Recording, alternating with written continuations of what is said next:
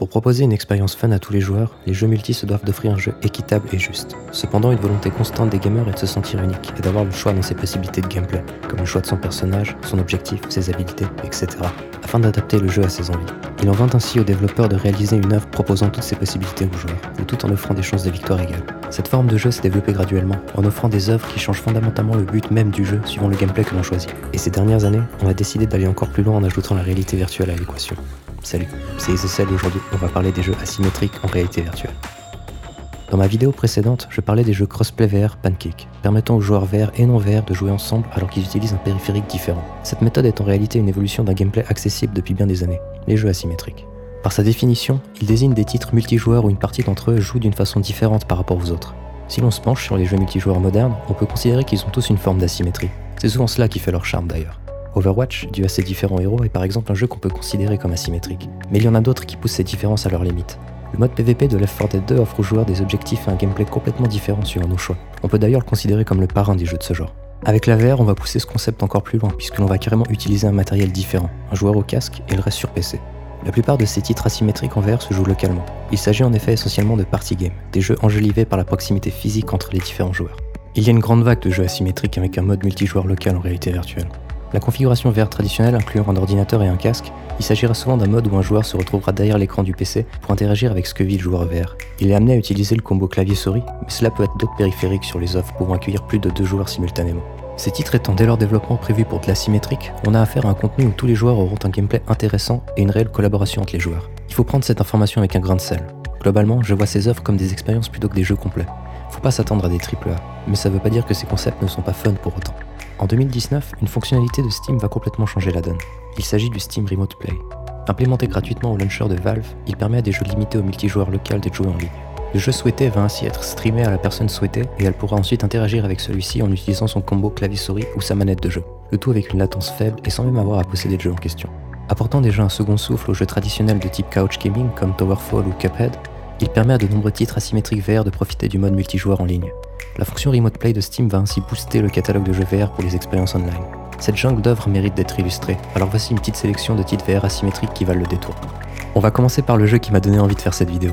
Sorti l'année passée, Acron est un jeu VR asymétrique où un joueur VR va affronter jusqu'à 8 joueurs sur leur smartphone. Dans les parties games, on est tout le temps limité au nombre de périphériques à disposition et utiliser un smartphone est un excellent moyen de permettre à tous de participer. Surtout que le téléphone requis n'a pas besoin d'être un objet haut de gamme, une version d'Android 5 suffit. Le gameplay est simple. Le joueur VR prend le rôle d'un arbre qui doit à tout prix protéger ses glands des écureuils, donc les joueurs sur téléphone. En tant qu'arbre, on peut balancer différents projectiles pour étourdir ou ralentir les écureuils. On peut également les attraper pour les lancer à l'autre bout de la map. Les joueurs smartphone ont le choix entre 4 écureuils, ayant chacun différentes habilités. Il y a une certaine synergie entre les classes, ce qui favorise le travail en équipe pour arriver à ses fins.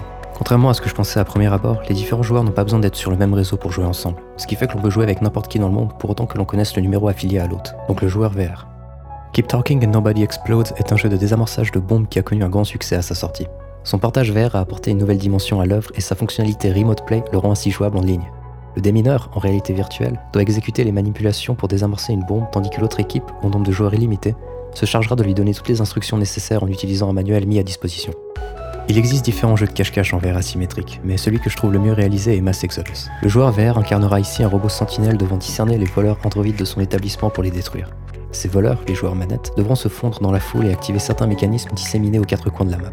Ils possèdent également des habilités pour les aider à échapper aux mains de la sentinelle. J'aime beaucoup l'ambiance qu'impose le jeu, il est très intense et équilibré. Si vous hésitez à l'acheter, je vous conseille de vous diriger vers Panoptic, une œuvre très ressemblante qui possède une version d'essai. Il y a également une petite pépite dont je souhaitais parler. Control Shift est un bijou sorti en 2017. Il s'agit de s'infiltrer dans une base en tant qu'agent grâce à l'aide de notre hacker, jouant sur PC. C'est un jeu où la communication est clé. Chacun possède une partie d'information qui doit être transmise correctement à l'autre joueur afin de progresser efficacement. Le gameplay du hacker est jouissif, tout comme celui de l'agent. J'ai adoré ce jeu et son seul défaut se trouve dans sa durée de vie. Il s'agit malheureusement d'une démo d'une œuvre inachevée, mais qui mériterait tellement d'être continuée. Pour passer sur les puzzle games, Eye in the Sky est un jeu coopératif qui vaut le coup d'œil. Chacun aura ainsi une perspective différente sur les énigmes proposées. Se jouant au clavier-souris pour le joueur traditionnel, il incarnera un petit robot pouvant se déplacer partout sur la map, alors que le joueur VR sera un grand robot chargé de déplacer de lourds objets. Un autre jeu qui mérite une attention particulière est Davigo.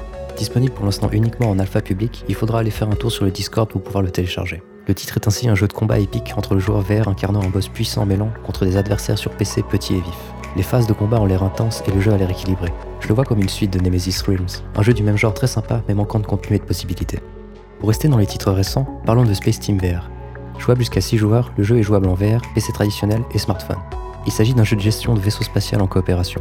Le but est d'exécuter les différentes manipulations demandées alors que des événements vont tenter de nous en empêcher. Le jeu n'a pas de scénario, on peut le désigner ainsi comme un party game plug and play. Il peut être joué online où chacun a son casque ou différents périphériques. Je ne voulais pas en parler, mais il s'agit pour moi d'une version moins développée de Star Trek Bridge Crew, un jeu développé uniquement pour la VR, mais dont un mode non VR s'est vu implémenté par la suite et qui n'est pas trop mal. Parlons enfin de Techlink's House Party. Dans un concept proche de Akron, le titre permet à 8 joueurs sur smartphone d'affronter leur adversaire en VR. Celui-ci devra exterminer les Techlings, des petits êtres, grâce aux divers objets du quotidien. On fait ainsi appel à la créativité du joueur pour choisir la façon dont il va cruellement mettre fin à la vie virtuelle de ses potes. Il y a différents mini-jeux qui vont rajouter un peu de variété à l'œuvre. Bien qu'un peu cher, c'est un très bon jeu si l'on veut une bonne dose de fun.